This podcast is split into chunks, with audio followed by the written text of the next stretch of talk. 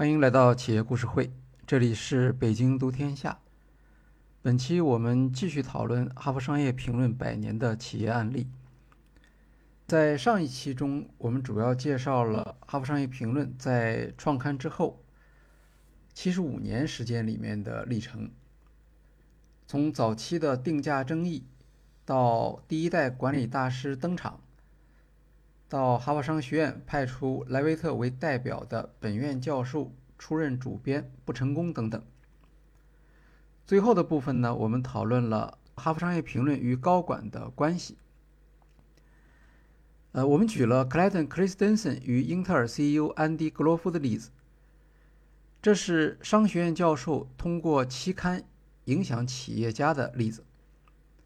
那今天呢，我们再来看另外一个例子。企业家如何通过哈佛商学院期刊的文章获得领悟？刚好呢，最近我们获得了一个呃文献，这是中欧商业评论发表了台积电创始人张忠谋他在一九九八年台湾交通大学管理学院授课的摘要。呃这篇文献其实是非常重要的，《中欧商业评论》在这个方面的确是比较有眼光。呃，顺便说一下，像《中欧商业评论》，这是在中国市场上，呃，试图和《哈佛商业评论》竞争的期刊，包括像北大商业评论呢、清华管理评论。为什么说《中欧商业评论》这篇文章是比较有意思呢？是因为当时。台积电的营业收入还只有十亿美元，啊，现在的话，它一个月就已经有几十亿美元的收入了。当然，台积电那个时候也已经是一家呃举足轻重的企业。张忠谋，因为他曾经在美国德州仪器当过副总裁，是美国企业界的名人，所以他在台湾也呃很有知名度。但是呢，那个时候呢，应该说台积电只是台湾众多的明星企业中的一家，还并不是说有像今天这样的地位。台湾他们当地把台积电看成是叫做护国神山，或者还有一个更最近更新的一个说法叫做 Silicon Shield，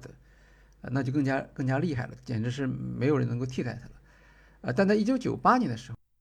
情况还不是这个样子的。呃，因为那个时候台湾的半导体产业、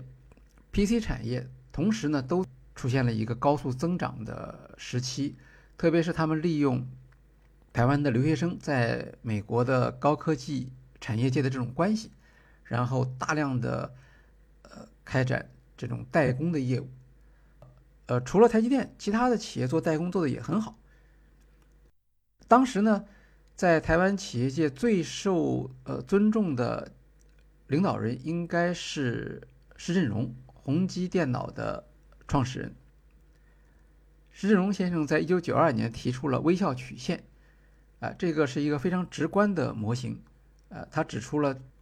代工这个行业他所获得的利润只是在微笑曲线的底部，而品牌也好，研发也好，才是这个微笑曲线的两端。所以他的建议是，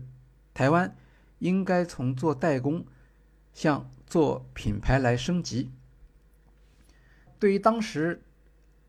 做代工做的很成功，同时呢又苦于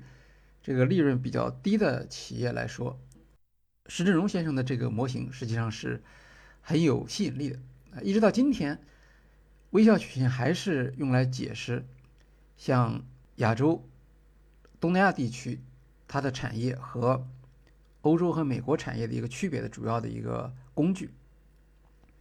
所以在这个背景之下呢，我们可以看到张忠谋上课的时候啊，他没有像今天这样的受到自己的名声的一种拖累，讲课可以说非常的低调务实，呃，但是呢，他的准备呢又非常充分，因为这是一个就比较规范的课程嘛，一共十二讲。啊，就相当于是一个 EMBA 的一个完整的课程，他的备课也非常的细致。备好课之后，首先他在企业内部讲过几遍，然后才到呃台湾交通大学管理学院才去讲。那么这样的话呢，其实这个里面反映出他当时的对自己的呃管理经验的总结，包括在美国做高管，包括在台湾做高管，包括他对呃产业转型的一个理解，对吧？半导体产业到底应该是一个什么样的发展方向？呃，同时呢，也包括了他在任职管理工作这个多年，他对于美国的管理思想的理解。呃，这样的话，呃，虽然这份文献呢离今天已经是二十多年了，二十二十五年了差不多，但是我们今天回过头来看，就可以很完整的看到，那么四分之一世纪之前，一个有美国大企业管理经验的管理者，他是怎么样来看待当时的这种。呃，管理理论呢，或者商学院教授的管理学的思考，正好呢，这二十五年呢，又是我们这个案例中间所讨论的《哈佛商业评论》的后二十五年的一些内容，所以呃，这篇文献其实是很不错的。《中国商业评论》是分了三期，大家有兴趣也可以去看一看。我们在看到这三期文章的时候呢，我们其实就会注意张仲谋他使用了一些什么样的。管理的理论概念和分析工具。那么大家可以看到，在他的课程中间，它会出现像世界级企业、核心竞争力、企业再造、Herzberg 双因素理论、企业愿景与战略管理等等这些啊词汇。应该说，这些词汇都是当时美国管理学界和美国领先的企业。他们在培训中间经常使用的这样的这样一些概念。张忠谋不是管理学者啊，他是从呃 MIT 毕业以后，他就在半导体行业里面去工作了，然后没有去管理学院去上学，所以他的管理学知识主要还是来自于管理期刊。我们刚才提到的这些理论，多数的首次发表都是在《哈佛商业评论》上面，其中特别值得一提的。就是其中的一个一个概念，而且也是张忠谋最最有感悟的概念，叫做世界级企业。世界级企业，它的提出者是哈佛商学院的教授，呃，罗萨贝斯坎特，呃，我们上一期案例中提到他的名字，他就是在莱维特离职之后接手他担任哈佛商业评论主编的。他的这篇论文的。最早的发表是在一九九五年的《哈佛商业评论》上，然后一九九七年是成书出版，有一个副标题啊，叫做“在全球经济中本地成长”。大概这个理论的意思就是说，呃，未来所有的企业都要面对全球市场的竞争，不管你是在一个国际市场上的跨国公司，还是一个在地方市场上参与市场竞争的企业。这个思想现在大家都已经接受了，对吧？尤其是中国企业对这个特别有感受，恰恰是因为国际企业到中国市场上来参与竞争，才使得本地企业有了和他们正面交手，然后向他们学习，甚至挖他们的人才的这样的一个机会，然后才使得本地的企业能够在竞争中成长起来，甚至在一些行业中间，反过来超越这些跨国企业。呃，那这个就是指的是世界级企业。每个企业都应当有一个把自己成长为世界级企业的这样的一个呃一个决心和一个规划。我们看到，这是九五年的论文，九七年的书。张忠谋在九八年的课程中间就已经非常系统的阐述了。那为什么他会特别抓住这一点呢？其实跟他自己的个人经历和台积电这家公司的特点是有关系的。张忠谋之所以回到台湾，是因为他在德州仪器公司竞争 CEO 的这个过程中间失败了。他本来是一个副总裁，有实力去竞争 CEO，但是人家没有选他，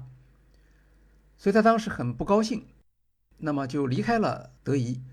去了另一家公司担任 CEO。呃，当时呢，半导体市场已经是一个比较寡头化的市场，所以其实没有太多的机会。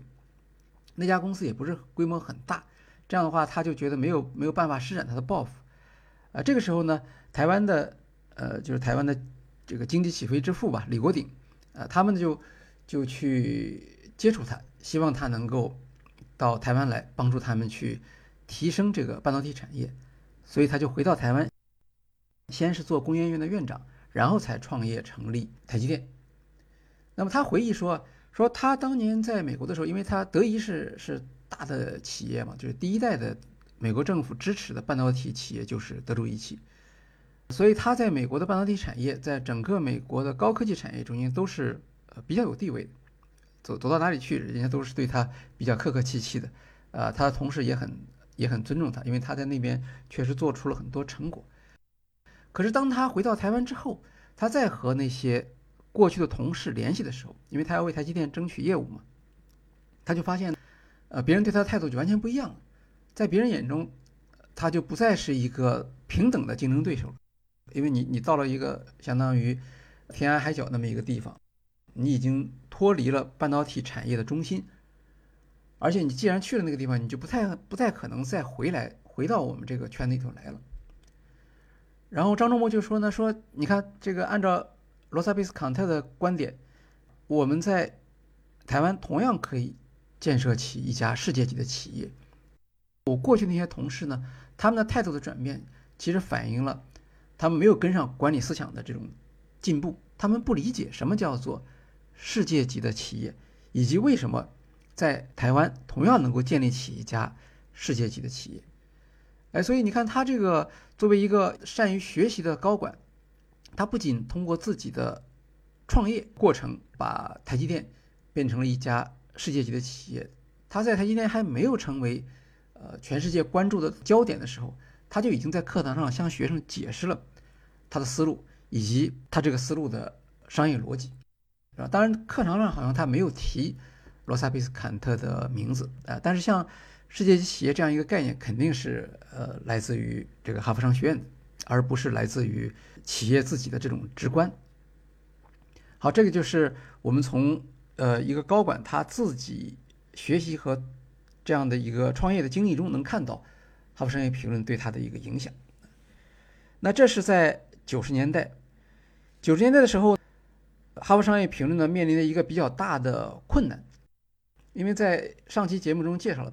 八十年代的时候啊，它出现了一些人事动荡和内部冲突。像这种情况，不光是《哈佛商业评论》，几乎在所有的成长型企业中间都出现过。就有一段时间，它的业务增长非常快，做什么都顺风顺水。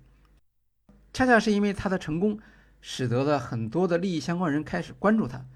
那么，比如说像商学院，呃有很多人就希望在杂志的选题和编辑政策方面获得发言权。是吧？那你你既然已经能够培养出一些管理大师，那么是不是可以把我也变成管理大师？或者如果我已经成为一个管理大师了，那么我希望有权决定下一个或者未来谁可以成为管理大师？啊，这就是一种一种一种学术的政治化。但是这样的结果就导致了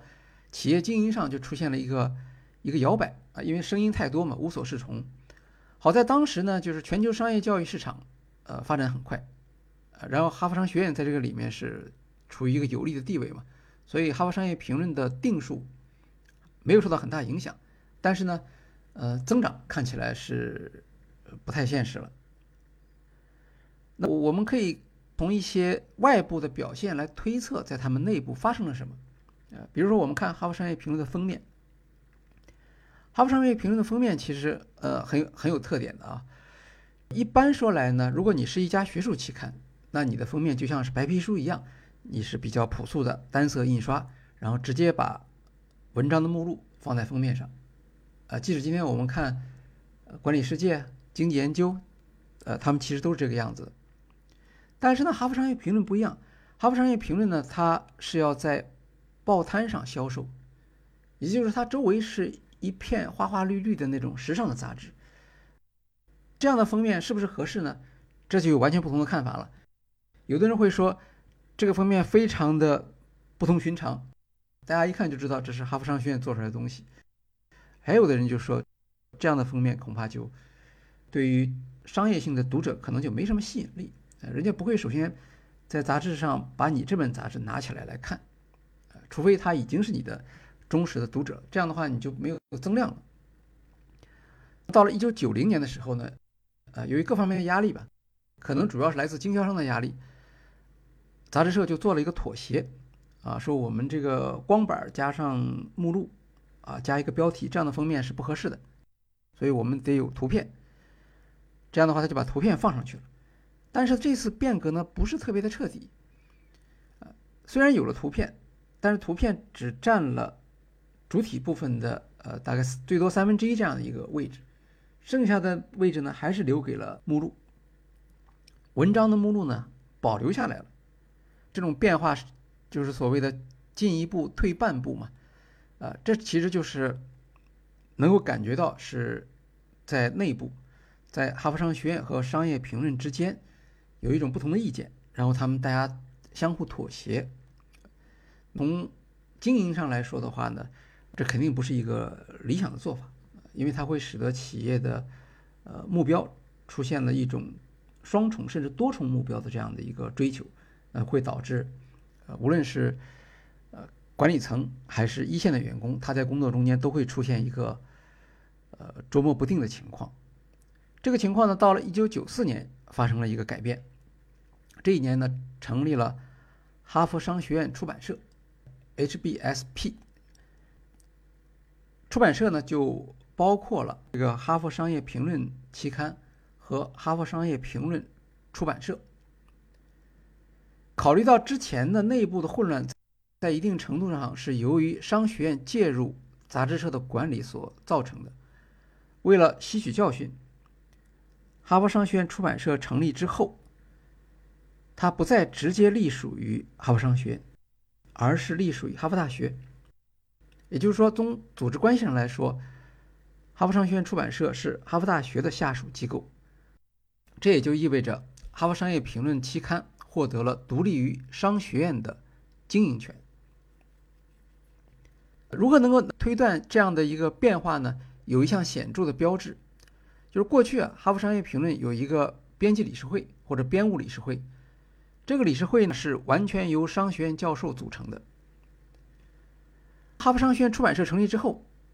他们就直接把这个编务理事会给取消了，他并没有说说说改造或者是优化什么等等，这都没有。直接就把它取消了，这就是一个象征性的一个变化，也就意味着《哈佛商业评论》它在经营上今后将独立于哈佛商学院。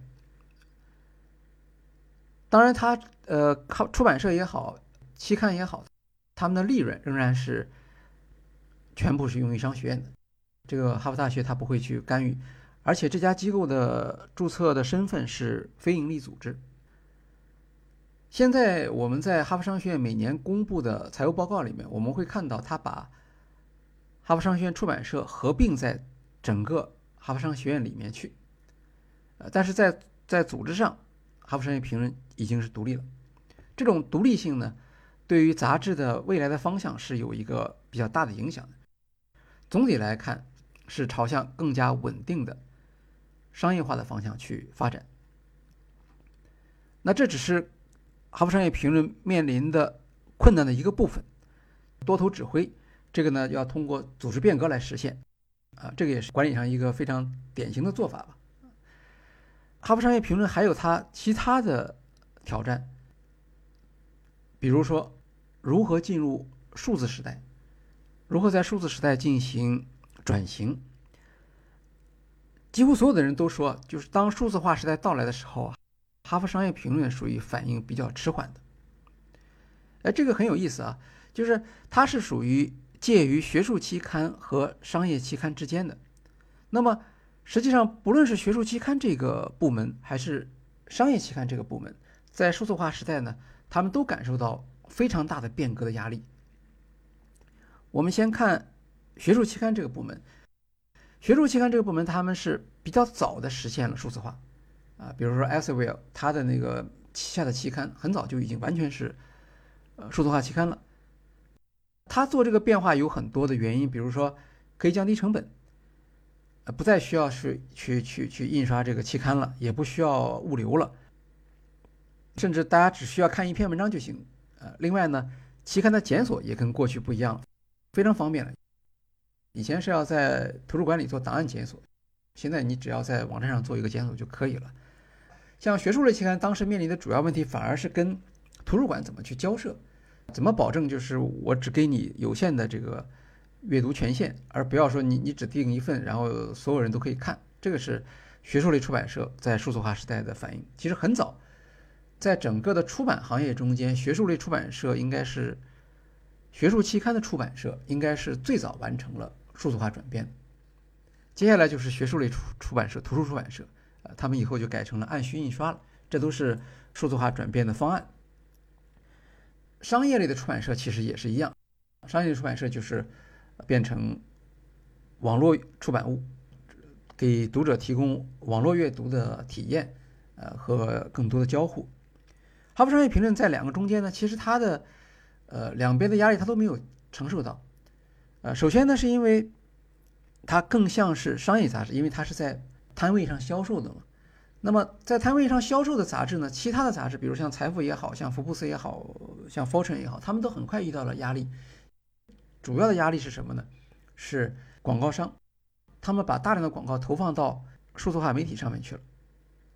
同样一个广告商，他在网络上的投入增加了，他就会减少他在传统媒体啊，包括这个印刷版和电视。一开始受害最大的可能就是印刷版，呃，电视还保持了一段时间，所以他们就。必须做出赶快做出变革，因为不然的话广告商就没有了。没有广告商的话，这些杂志就无法生存了。但是《哈佛商业评论》和他们不一样的地方在于，《哈佛商业评论》它的主要收入不是来自于广告，它当然有广告，但是它毕竟不能像呃像财富杂志那样弄那么多的广告在里头啊，所以它的主要收入是来自订阅的。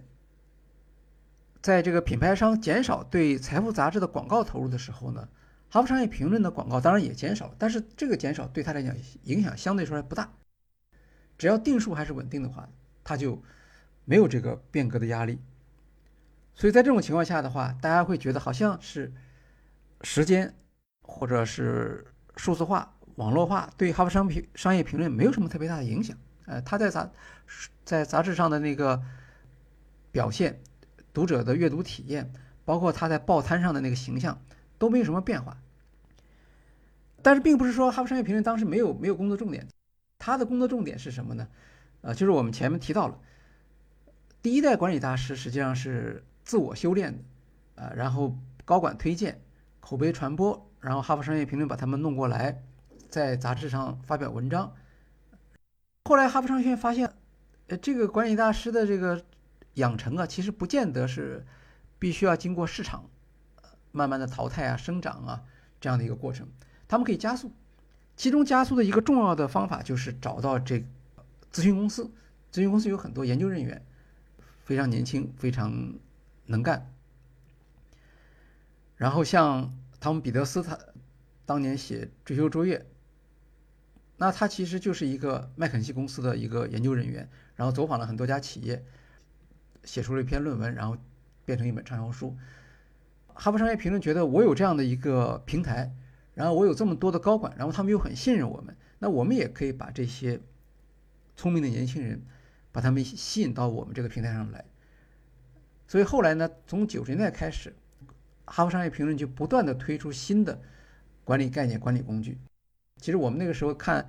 呃，张仲谋他他就是那个时候的受到哈佛商业评论应该说比较比较深的一个影响。基本的流水线的方式是找一个这样的顾问。然后看他们的研究怎么样，如果研究很好，那么就在《哈佛商业评论》上发一篇文章啊，或者发多篇文章，概念打响之后，再把这个文章呢，把它包装成一个畅销书，然后把它投放到市场上去。畅销书呢，又会促进大家对于《哈佛商业评论》的这个期刊的好感，这样的话呢，就形成了一个打造管理大师的流水线。呃，当时呢也是全球化的热潮嘛，所以大家都在出差，各地的机场上都有一个景象，就是书店，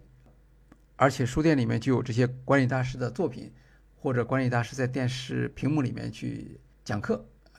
在中国我们也可以看到这样的情况，只不过我们的呃管理大师和他们不太一样。所以那个时候，《哈佛商业评论》在忙着这一套打造管理大师的。呃，这样的一套流水线的方法，效果也是不错的。确实，那个时候，呃，出了很多的有影响力的理论呃论文工具，还培养了一大批到处去做讲座的这个管理大师。可以想象啊，就是这种流水线式的生产管理大师的做法，呃，和商学院生产知识，它其实还是不太一样，因为它其实是在整个知识生产的末端，也就是说，在知识在应用的环节，最能够抓住高管眼球的那个环节，那一部分知识，它是并不是说那种基础性的或者有有长期影响力的这种这种知识的创作。当然，这两个成分可能都有。呃，当你偏重某一个成分的时候，有可能在市场上就会迎来一些挫折。九十年代的时候，你看，呃，应该说它也是有非常出色的一些一些东西出来，对吧？比如九十年代情商这篇论文，呃，到现在还是哈佛商业评论最有名的一篇。可是到了九十年代末，到了特别是二十一世纪初吧，就这种做法呢就开始出现了一些反弹了。就是说，你你可能很多的人确实是没有问题的，呃，他们也可能犯一些小的错误，或者他们理论有一些局限，但是呢，你总归会碰到一个倒霉的情况，啊，那个时候呢，就就可能会在读者中引起一个反弹。到了二十一世纪初呢，呃，确实就出现了这样的一些信号，比如说，我们知道那个时候最著名的管理大师当然是通用电气的杰克韦尔奇。两千零几年的时候，是杰克韦尔奇整个在全球。企业界的声望达到最高点的时候，但是恰恰在这个时候呢，在《哈佛商业评论》呢出现了一颗像是一个炸弹怎么样一个一个消息，对吧？当时的主编他去采访杰克韦尔奇，呃，结果呢，他们俩后来就呃变成了一对儿这个呃情侣，呃，后来还结婚了。那这个事情呢，属于对于学术期刊社来说，它属于涉及到学术伦理的问题，也就是说，你作为一个主编，你和你的采访对象。你是不是可以建立这样的关系？然后还涉及到这个这个采访的这种文章到底怎么怎么处理啊？后来导致了人事变动，对吧？主编就要离职，好像发行人也离职了。呃，后来我们还看到了发行人的工资，那个时候他们的工资是一年四十万美元。这个呢，呃，因为杰克韦尔奇当时的一个巨大的影响力，呃，总算是没有造成太大的影响。接下来呢，又出了问题，就是像安然事件。对吧？安然公司是一个造假的著名的一个企业欺诈的案例。在安然出事儿之前，实际上安然是企业界的一个标本。当时大家都觉得安然做了呃创新，比如说他的呃他是做能源交易的嘛，那么比如说网上网上交易，呃这是他率先来做的。他的企业内部的组织文化也当时广受推崇，无数的人在那里去学习安然的先进的经验。商学院教授也替他们站位，呃，结果突然之间，最后大家发现，原来这是一个背后是一个企业欺诈的一个一个情况，啊，而且他的他的那个，无论是董事长也好啊，他的 CEO 也好，总裁啊，这都是名校毕业生嘛，所以整个对于，呃，他们发生的问题是对于整个这个管理学界是一个很大的打击，其中影响到一位有名的教授，大家可能听说都听说过。核心竞争力，对吧？核心竞争力的当时的提出的人呢是两位，一个是 Gary Hammer，一个是普拉哈拉德。那后来 Gary Hammer 就变成了一个相当于商商学院的这个呃明星教授嘛，哈佛商学院的明星教授，也是伦敦商学院的教授。他就是最最推崇安然这个案例的，到处去讲课，跟很多的国际级企业的 CEO 去介绍安然的这个经验。呃，他还出了一本书，叫做。叫做 Revolution，好像零三年出的嘛，介绍了几家企业的经验。那其中第一家就是安然。像这样的事情呢，因为白纸黑字嘛，你就不能躲过去了，也不能抵赖。所以当安然出了事儿以后，实际上对于 Gary Hammer 这个教授，他的职业发展就是一个很大的挫折。后来他就离开了哈佛商学院，呃，现在他可能是伦敦商学院的客座教授啊，但是他大家一般认为他已经不再是一个。商学院的人物了，啊，主要变成了一个管理大师，就是到处去讲课，自己也办了一个比较有名的管理网站吧。无论如何呢，这一项的一些事情接连出现，呃，再加上后来很多的一些所谓的管理大师，他们的工具到企业中间去，呃，往往是存在着各种各样的问题，并没有给企业带来呃他们所所承诺或者所想象、所期望的那样一些变化。这些呢，其实对于特别高调的像《哈佛商业评论》这样的期刊来说，对他们的声誉是有比较大的影响。所以到了呃二十一世纪的第一个十年吧，呃，应该说《哈佛商业评论》是呃遇到了种种的呃这种困难啊，在这种情况下，大家可以想象，它其实呃不用说增长了，能够保持呃现有的局面，保持员工的稳定什么就不错了。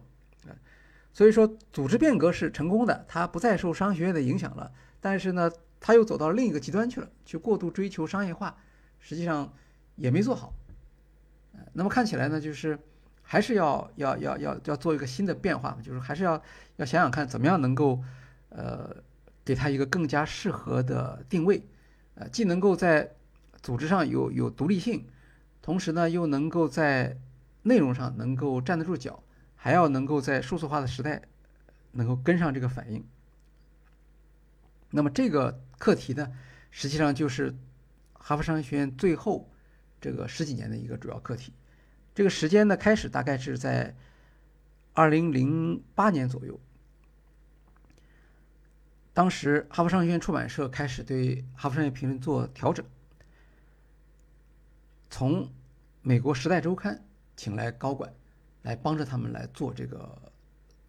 企业变革，其中一个重要的人物是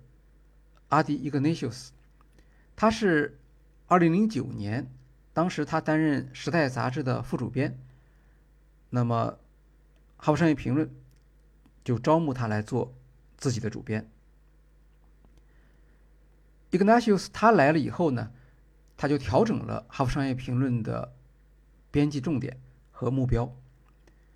那么他的一个新的主张是什么呢？就是我我们忘掉过去那些那些做法，呃，然后我们现在可以提出一个新的主张。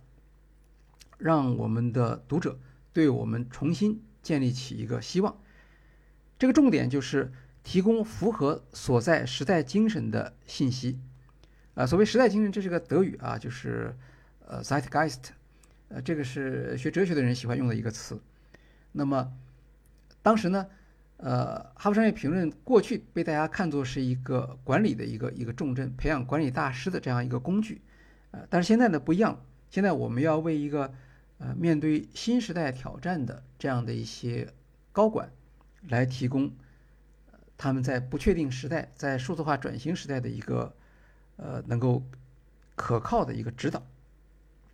二零一零年的时候呢，杂志做了一个比较大的变化，彻底修改封面，从封面上撤下了文章目录，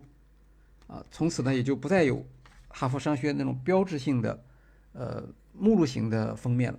而是改成了和其他商业杂志更加接近的，更更加像一个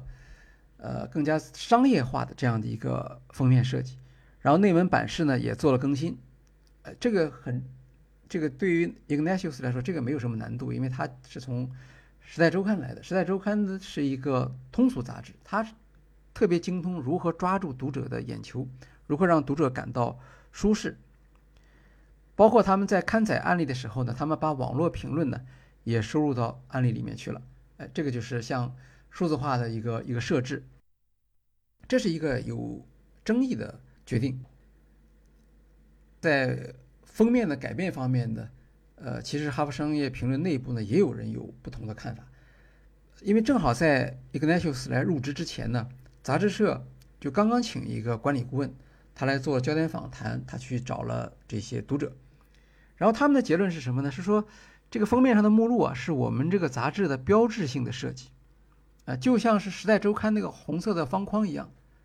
呃，他不管怎么改，他那个方框总是在的。所以他们的意见是说，我们哈佛商业评论不管怎么变，我们这个目录不能掉。但是 Ignatius 不一样，他是从时尚杂志来的，他是有自己的一个对于读者行为的一个理解的。他说：“目录放在上面，其实对你自己是一个很被动的这样一个做法。读者一看这目录，如果里面没有他想看的文章，或者这一期没有吸引他的主题，他掉头就走了。相反，你放一个有吸引力的封面，他就会打开来看，然后看到里面的跟他有关系的内容的话，他就会读进去。所以呢。”在封面上放置目录呢，其实是一个拒绝读者，或者说是一个放任读者流失的这样的一个选择。反正不管怎么说，这个里面貌似科学的焦点访谈和读者调查，实际上并没有说服 Ignatius 和他的同事。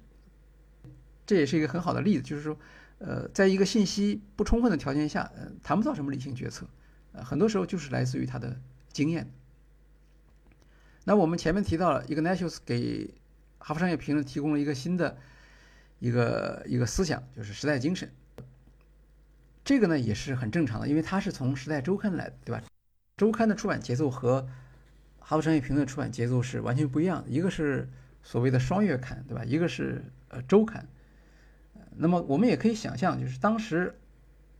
哈佛商学院出版社请他来的时候，对吧？他明明知道他是一个周刊的主编嘛，那么其实他们就是想把他的这种呃快速响应的这种能力带到《哈佛商业评论》里来。伊格内修斯他有个回忆，他说他是2008年当时开始面试主编职位，既然面试主编嘛，他就要看一看《哈佛商业评论》，然后他看杂志的时候呢，有一个特别奇怪的发现。因为那个时候正好是金融危机，所有的商业媒体都在发表专家、企业家、政府人士，包括呃工会领导人，他们对于金融危机的这种分析啊评论。可是《哈佛商业评论》上面呢，一篇有关金融危机的文章都没有。他说：“如果你看这份期刊，你你都以为美国没有金融危机。那这个是什么原因呢？”他就去认知以后，他就去了解。啊，原来《哈佛商业评论》从历史上就形成了一个编辑原则，这个编辑原则就是我们的文章是跟随商学院的研究，而不是跟随时事。研究发展到哪里，杂志的文章就跟随到哪里，我们不能跟着时事走。这个原则有没有道理呢？当然，当然很有道理。你作为一个学术期刊嘛，是吧？你一定要发表经得起检验的，对吧？能够通过同行评议的这样的文章。而不是说，呃，今天发生了什么我就讨论什么，明天发生什么我又讨论另一个事情。没有发表这方面文章，并不代表没有学者去研究，因为已经有很多学者在开始研究金融危机了。但是学者的研究到成果到能够变成文章，这个需要很长的周期的。对于《哈佛商业评论》来说，组织一篇文章一般需要六个月的时间。呃，对于学术文章来说，这已经是很快的了。呃，也就是说，他已经是采用他们自己认为的商业期刊的方法在编辑了。那么，Ignatius 就要问了，他说：“我们的读者对象是一线的管理者，他们想要看到对近期事件的评论。呃，这个要求并并不过分呢，只是说《哈佛商业评论》的编辑由于没有在商业期刊，特别是在这样周刊工作的经历，所以他们的工作习惯是完全不一样的。”他们也没有快速发文的这种压力。那我们提到了，在他来之前，哈佛商学院出版社已经聘了另一位来自《时代周刊》的高管，担任《哈佛商业评论》的发行人。两个关键职位都是来自《时代周刊》的。那么显然，他们当时也承认，呃，面对这样的一个惊天的事件，我们一言不发恐怕是不合适的。但是他们不知道怎么办。他们肯定不想像一个商业期刊那样做一些肤浅的评论，所以要请两位有商业期刊常年工作经验的人来引导《哈佛商业评论》稳定的转向商业型期刊。究竟这条路能不能走得通？怎么样来把握这个节奏？是吧？如何适应后来已经出现的这种社交媒体啊、网络出版呢？这些都是 Ignatius 这一届领导者他们所需要解决的问题。也是我们所看到的《哈佛商业评论》最新的一次的重大变革。第一个问题，他们是要平衡印刷版和网络版。呃，这个时候他们已经知道了这个印刷版前景不妙了。呃，但是印刷版还是收入的主要来源。这个和其他的商业期刊是一样的。所有的媒体，他们最最苦恼的问题都是，虽然我们都知道要要转向网络版了，但是网络版不能给我们带来收入。而印刷版目前是给我们产生收入的。好在这个方面呢，等到《哈佛商业评论》想要做这件事情的时候，大部分的传统媒体都已经做过探索了。所以，《哈佛商业评论只要照抄就行了。二零一五年的时候，哈佛商业评论开始为网络版设置付费墙。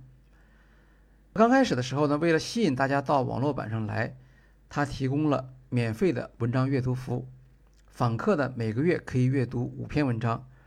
如果你愿意注册的话，你每个月就可以阅读十五篇。这是二零一五年的时候，今天的情况已经完全不一样了。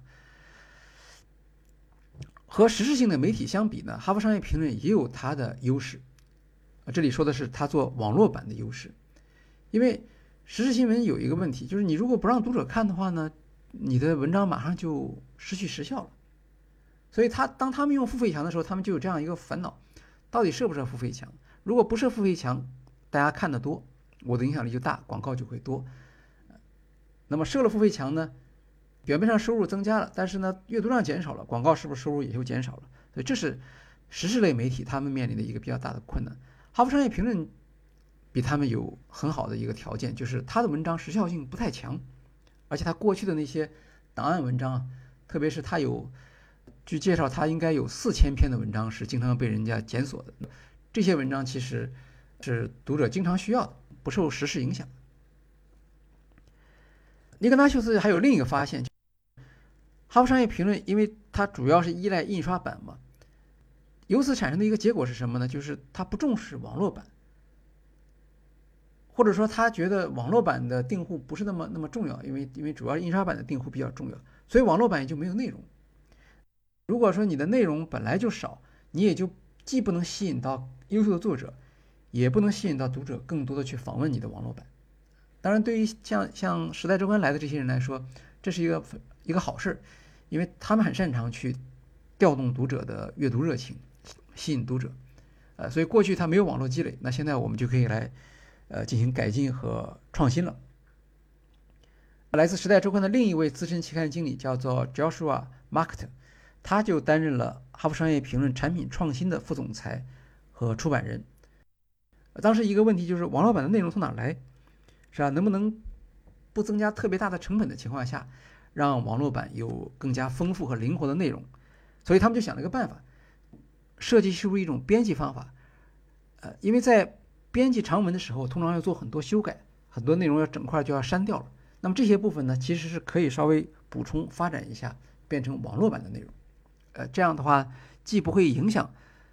阅读印刷版，同时呢，网络版又有了文章的一个供给的来源。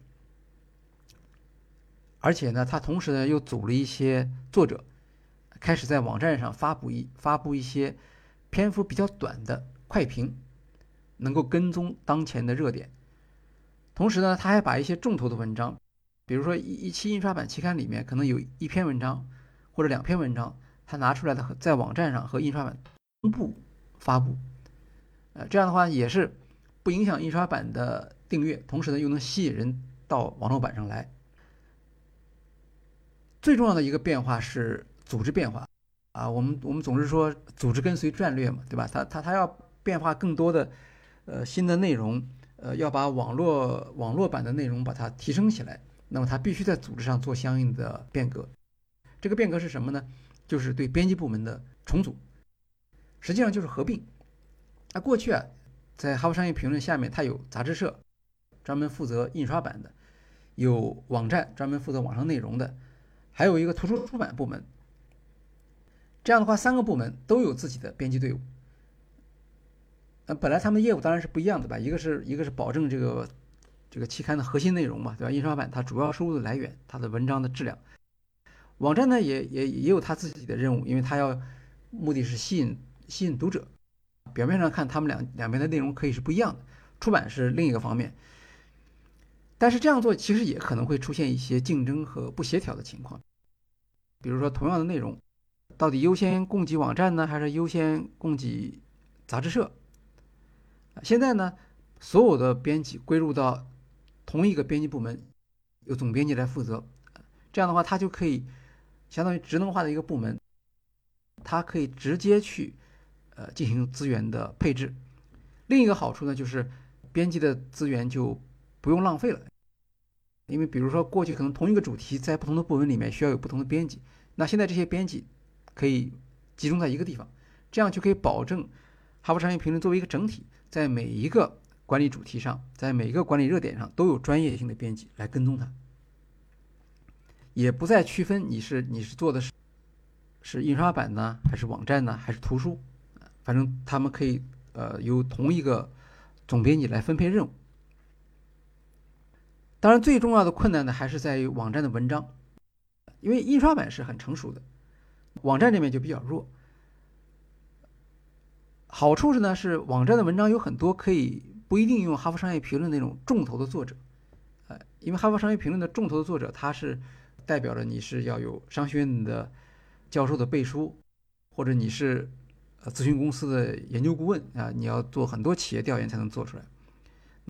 假如只是一些文章，不一定要他们来写啊，比如说一些管理顾问、呃商学院的老师，甚至企业家，呃，他们只是希望在一个专业的平台上。分享自己的见解，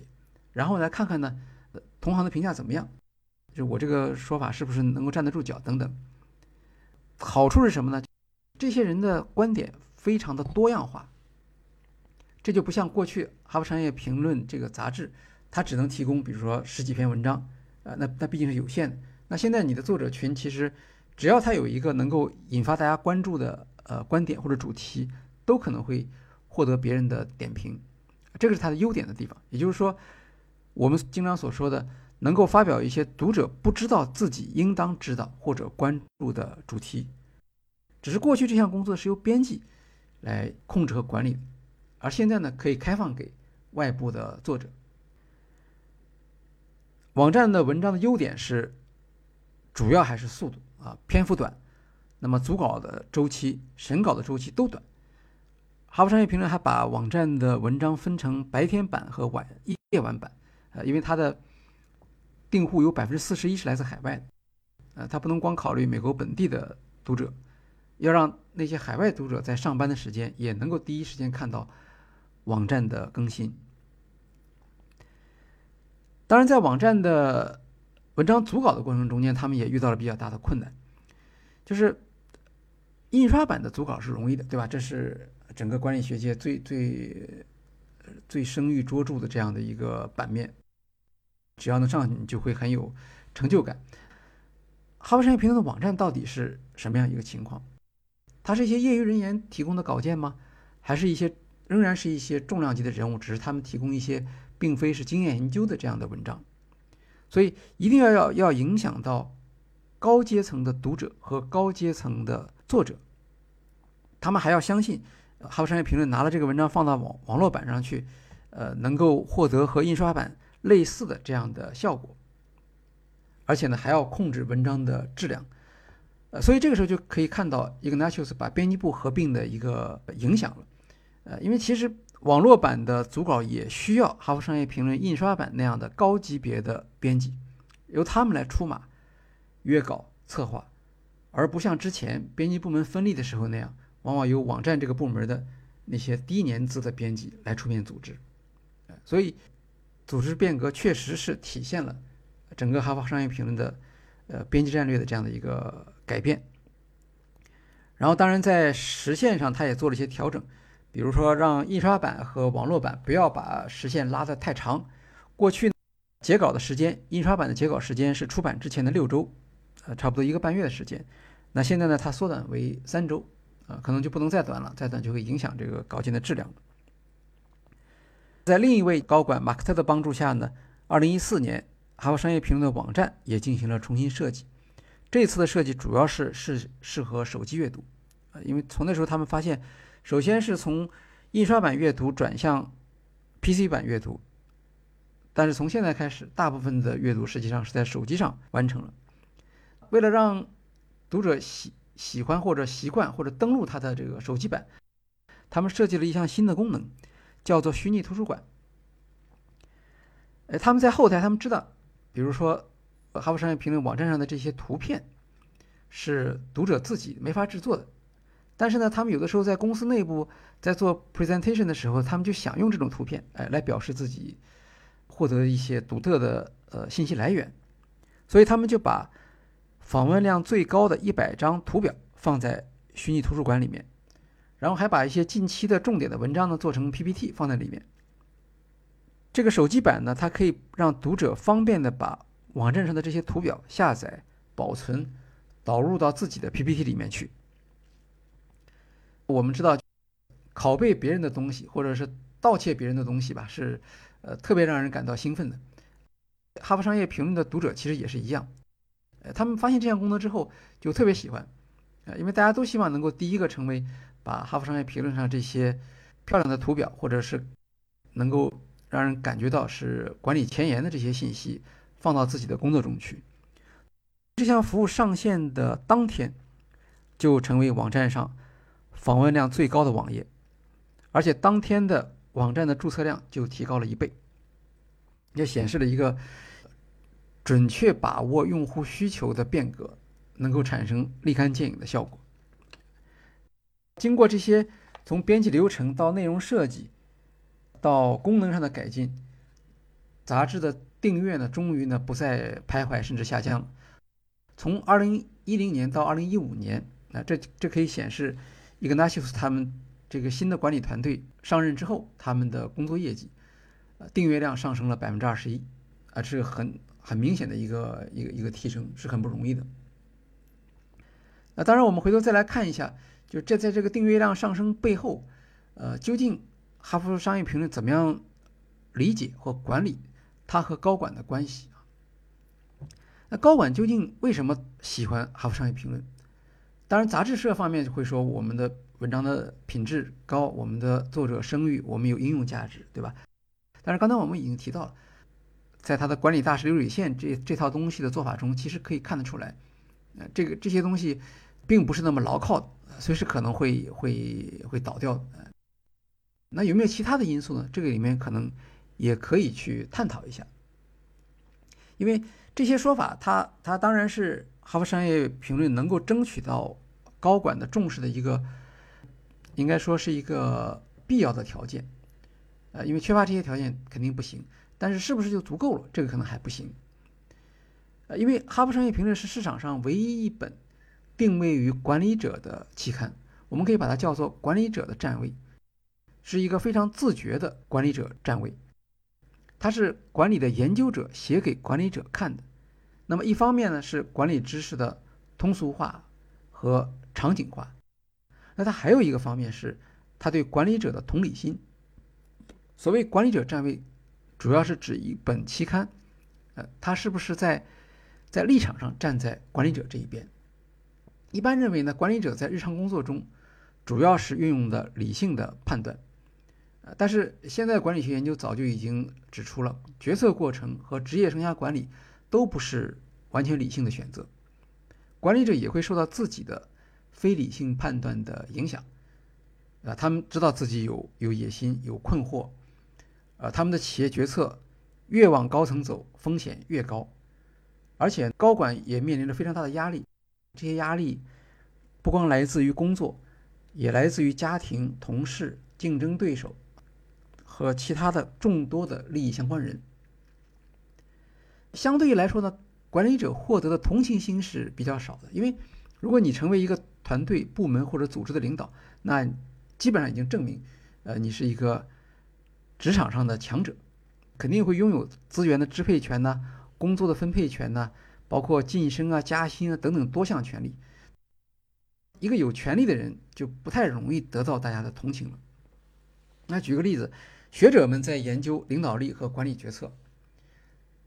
啊，他们当然也会也会考虑管理者的野心啊、焦虑啊、恐惧啊、压力，但是当学者研究这些东西的时候，他们主要是从逻辑上、从知识上来来探讨，他们其实缺乏同理心，因为他们并不知道，他们并不能真正的自己感同身受的体会管理者的这些呃日常生活中所面临的这些困难，所以我们看学术期刊上发表大量的有关领导力的论文。但这些论文更多的是关心的是知识体系、知识进步。就在这些论文中间，其实管理者并不是一个具体的个个体啊，有血有肉的个体，它只是一个抽象的，是一个调研对象啊，或者是一个实验对象。而这些研究活动呢，呃，大致上就是学者用来发表论文、评定教职啊，这这这些这个这个这些工具。那么好，这是学术期刊这一面的，啊，学者们对对管理者做了大量的研究，但是他们并不能理解他们。商业期刊其实也是一样，呃，商业期刊呢，因为关注的是可能更多的是是是八卦，而不是管理者的日常工作。啊，虽然现在的商业期刊可以算是有一定的管理的概念的呃八卦，但是仍然主要还是关注的这种呃新闻性的内容，比如说他们。为了为了杂志的这个订阅量嘛，所以要不就是对一个成功的管理者进行无原则的这样的一个吹捧，啊，要么就对那些失意者，呃，采取墙倒众人推的态度，啊，因为只有这样的这种呃情绪上的呃这种内容才能够吸引读者，所以他也不会去站在管理者的这边来来选择自己的站位，啊，相对说来，《哈佛商业评论》比他们两边。呃，应该说更加接近管，在情感上是更加接近管理者的。呃，首先呢，他的文章呢是来自于经验研究的，它和媒体和商业媒体的文章不一样。呃，商业媒体的文章主要是基于观察和总结。呃，我们刚才也提到了，像《哈佛商业评论》的文章很慢，那因为它不会是满足于新闻报道或者为为批评而批评。呃，它这个文章要达到的什么一个标准，就不光能够。让高管能够接受，也是让商学院的学生在日常课程中讨论，呃，让他们能够受益，未来在管理工作中间能够得到这个实际的这个帮助的。另一方面，《哈佛商业评论》的文章呢，它是编辑作品，呃，它不是像学术期刊那样一个同行评议的作品，不是一个纯粹的从学术角度来评价的作品，它是要体现杂志的价值主张的。所以，他当然是跟随商学院的研究，但是编辑有他的最终决定权。编辑的优点就在于，他可以积累这些经验，他能够准确的把握管理者的需求。因为很多研究都是为了解决实际问题，但是如何从中做出选择，每期杂志上的那么十几篇文章，能够让打动高管，能够引发他们的共鸣，这个都是编辑的独特能力。而《哈佛商业评论》编辑的这项独特能力，应该说，学术期刊的编辑没有，因为他们不需要，他们主要是同行评议。商业期刊的编辑呢，也没有办法来具备，因为商业期刊编辑的呃读者对象的需求是跟《哈佛商业评论》是呃不太一样的。相反呢，我们来看啊，刚才提到的都是高管对于呃《哈佛商业评论》有一个非常高的评价。那么我们再来看管理学界怎么看他，呃，管理学界对他的态度就有点矛盾。呃，我们反复说了，《哈佛商业评论》不是同行评议，它的主编自从莱维特和坎特他们他们他们不太成功以后啊，再也没有一个教授来当他的主编了。文章刊发的决定权是在杂志编辑的手上，啊，这些编辑当然是呃有有比较比较好的这个管理学的训练。但是他们通常不属于管理学的学者，而是管理知识的传播者或者科普作家。这个管理学术期刊其实是不一样的。还有很多《哈佛商业评论》还有很多和学术期刊不一样的地方。呃，比如我们会看到他的文章没有 DOI，就是没有这个数字对象身份证，而学术期刊都都每篇文章都有，因为你你要查询嘛。然后他参考文献很短。这个好像是莱维特当主主编的时候做的这种这种影响力，呃，他有参考文献，但是非常短。相反，学术期刊后面那个参考文献都很长，呃，当然你你想想看，像《哈佛商业评论》这样一个期刊，它也没有办法容纳那么长的参考文献的篇幅。啊，有一个作者曾经就回答别人的问题，呃，人家说那那你这个没有参考文献行吗？他说我们的办法就是，呃，出一个电子版。比如说一个一个工作论文那样的东西，那个时候呢，你就可以看到我所有的参考文献。真正我到《哈佛商业评论》上去发表的时候，呃，参考文献编辑就会有一个严格的要求，非常少。但是另一方面呢，虽然它在规范性方面好像跟学术期刊是完全不一样的，但是它在管理学界呢，确实也得到承认。比如说，呃，商学院普遍在课堂上使用《哈佛商业评论》的文章用于教学。那怎么知道他用于教学呢？因为《哈佛商业评论》的文章和案例一样，在课堂上使用的时候是要按学生人数来收费的。啊，一般我们会说，你既然大家变成了一个商业期刊的文章，大家都看到了，那我们在课堂上讨论一下，为什么还要收费呢？呃，这方面的争论非常多。二零一三年的时候，因为文章收费的问题，啊，《哈佛商业评论》和他的批评者在《金融时报》上面还展开过一场争论。那么由此我们就看到，学术期刊在课堂上使用这个很正常啊，因为这是学生学生必读的材料。但是像商业期刊，像《财富》杂志也好，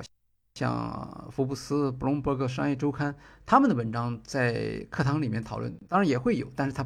呃比较少的，而且好像也也不太听说他们收费的事情，是不是是不是收费我们不清楚啊。但是相对说来。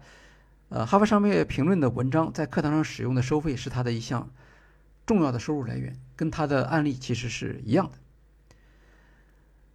那么我们说管理学界对哈佛商业评论有有一个认可，呃，有没有根据呢？呃，这个根据其实有一个相对客观的指标的，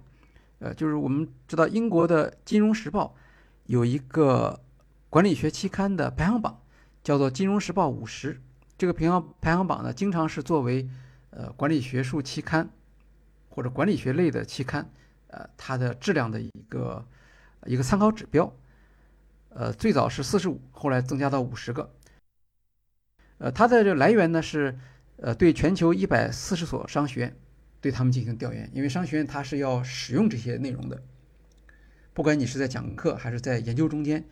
啊，所以对他们的调查是应该是可靠的。这个榜单是。呃，很有名，很多呃期刊的编辑他们都会特别关注啊。